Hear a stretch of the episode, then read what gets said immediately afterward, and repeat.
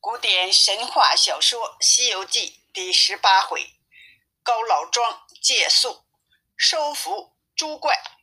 话说那三藏盼着悟空归来，心急如焚。就见半空中彩云灿烂，悟空已到了跟前，叫道：“师傅，袈裟来了。”三藏高兴的不知说什么好了。众僧人也高兴的叫道。这回好了，好了，我等性命可保了。三藏接过袈裟说：“徒弟呀，你去了一整天才回来，我真的很担心呀。”悟空就把菩萨如何化作妖怪，悟空如何变作仙丹等等，向师傅详细的说了一番。师傅说：“既然有了佛衣，快收拾行李。”我们出发上路吧。悟空说：“莫急，莫急，今日已晚，不是走路的时候，等明日早起赶路最好。”众僧人都一起下跪说：“孙老爷说的极是，一则已晚，二则我等想了了心愿，明早再启程。”他们就准备佛事，烧了纸钱儿。念了几卷经，就各自休息去了。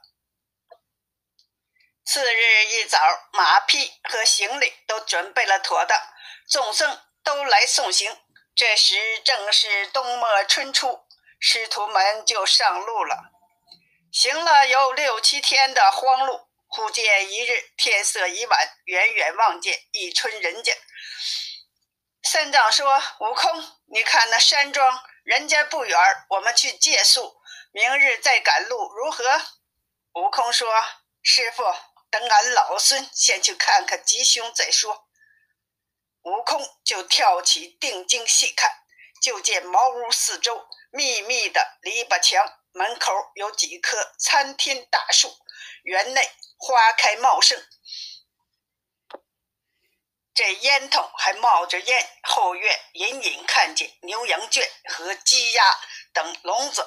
悟空说：“师傅，走吧，我想这是一户好人家，可以借宿。”悟空就牵着白马和师傅来到了街口，只见一个少年头裹白布，身穿蓝袄，持伞背包，扎着裤腿儿。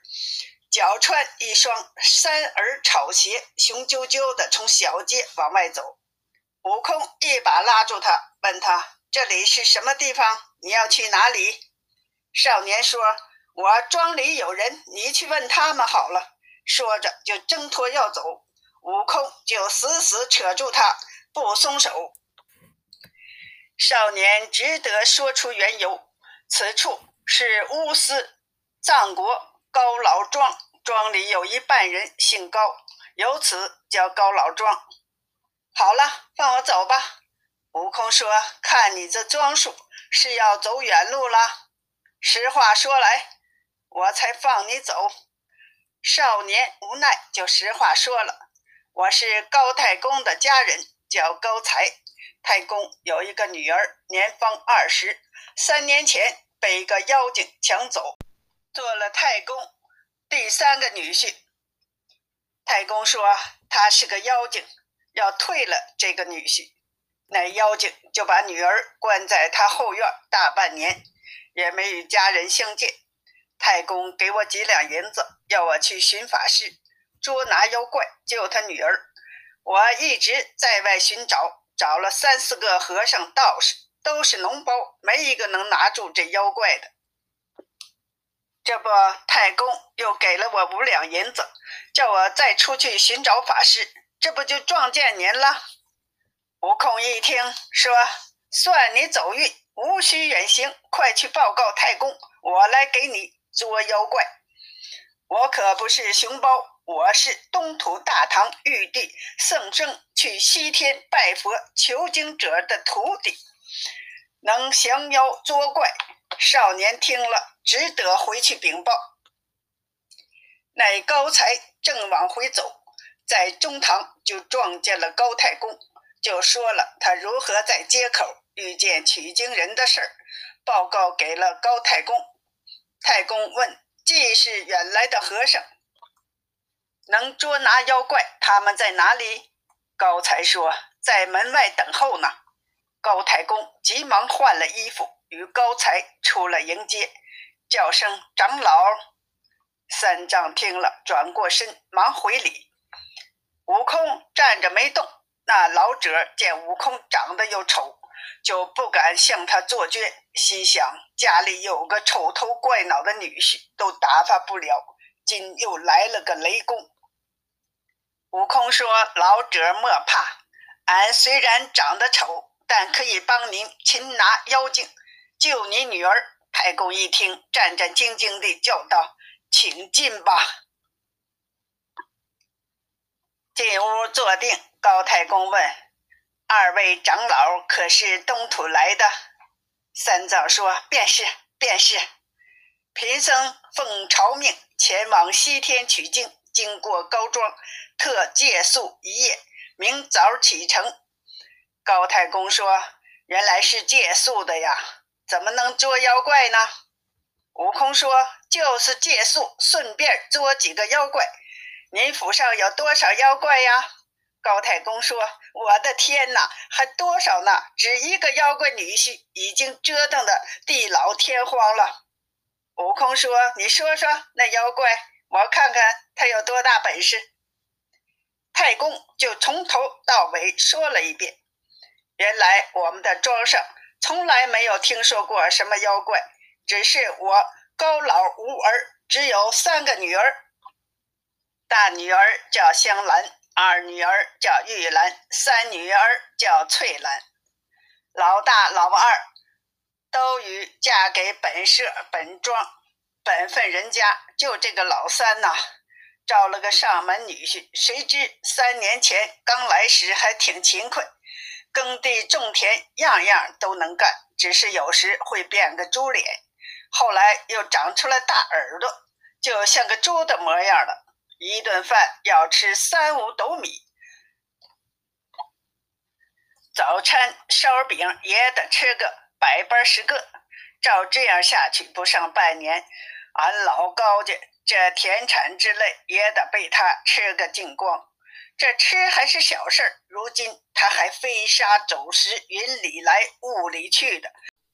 弄得左邻右舍不得安生，还把翠兰关在宅子里，有半年没见面了，死活也不知道，这如何是好啊？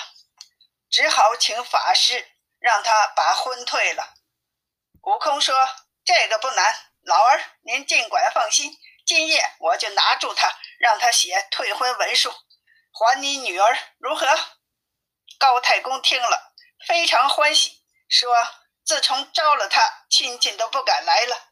拿住他就完事儿了，还写什么文书？悟空说：“容易，容易。入夜之时，就见分晓。”高老听了十分高兴，救命准备斋饭，并问悟空要多少人，准备什么兵器。悟空从耳中取出金箍棒，说：“不用人。”只要几个有德的老人陪着我师傅坐稳就行。时辰一到，俺老孙就去。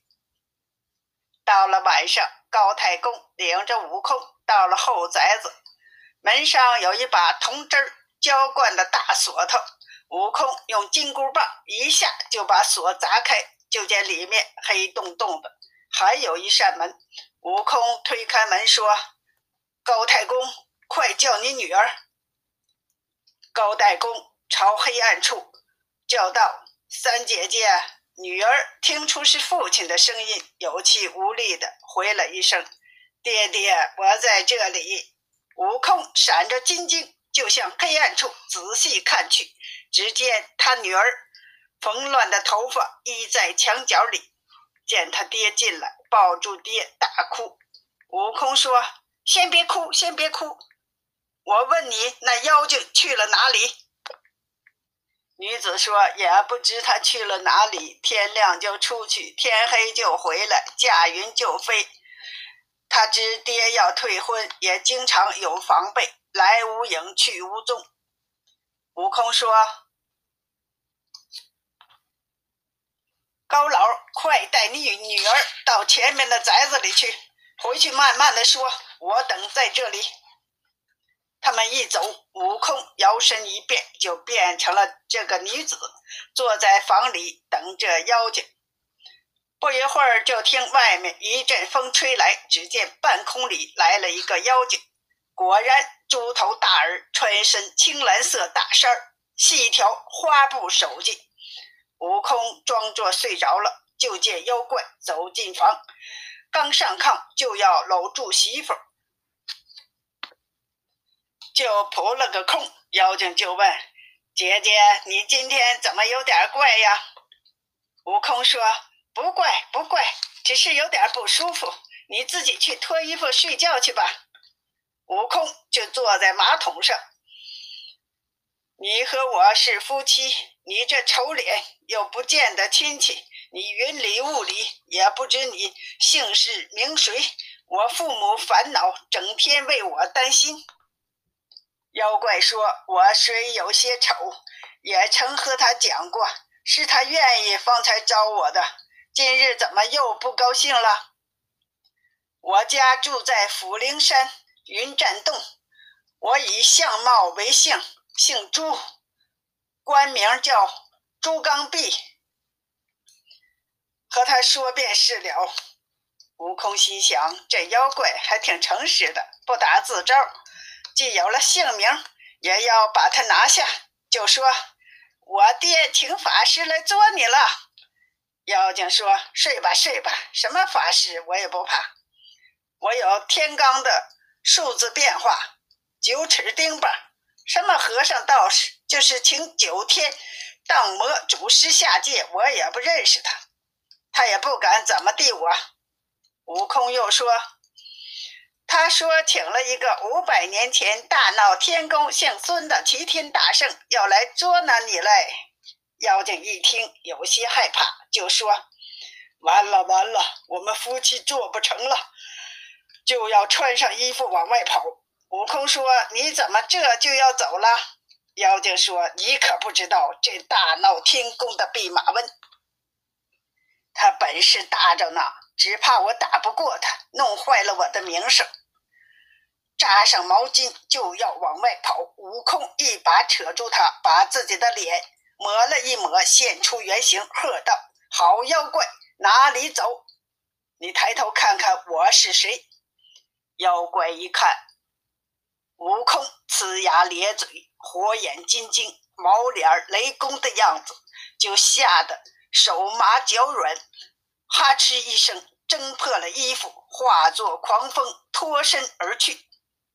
悟空急忙上前，用金箍棒向风打去，那妖怪变成了万道光，现转山而去。悟空驾云随后赶来，大叫一声：“妖怪哪里跑！”你若上天，我就赶到斗牛宫；你若入地，我就追你去王子玉，咦，就紧追不放。欲知后来，请听下集。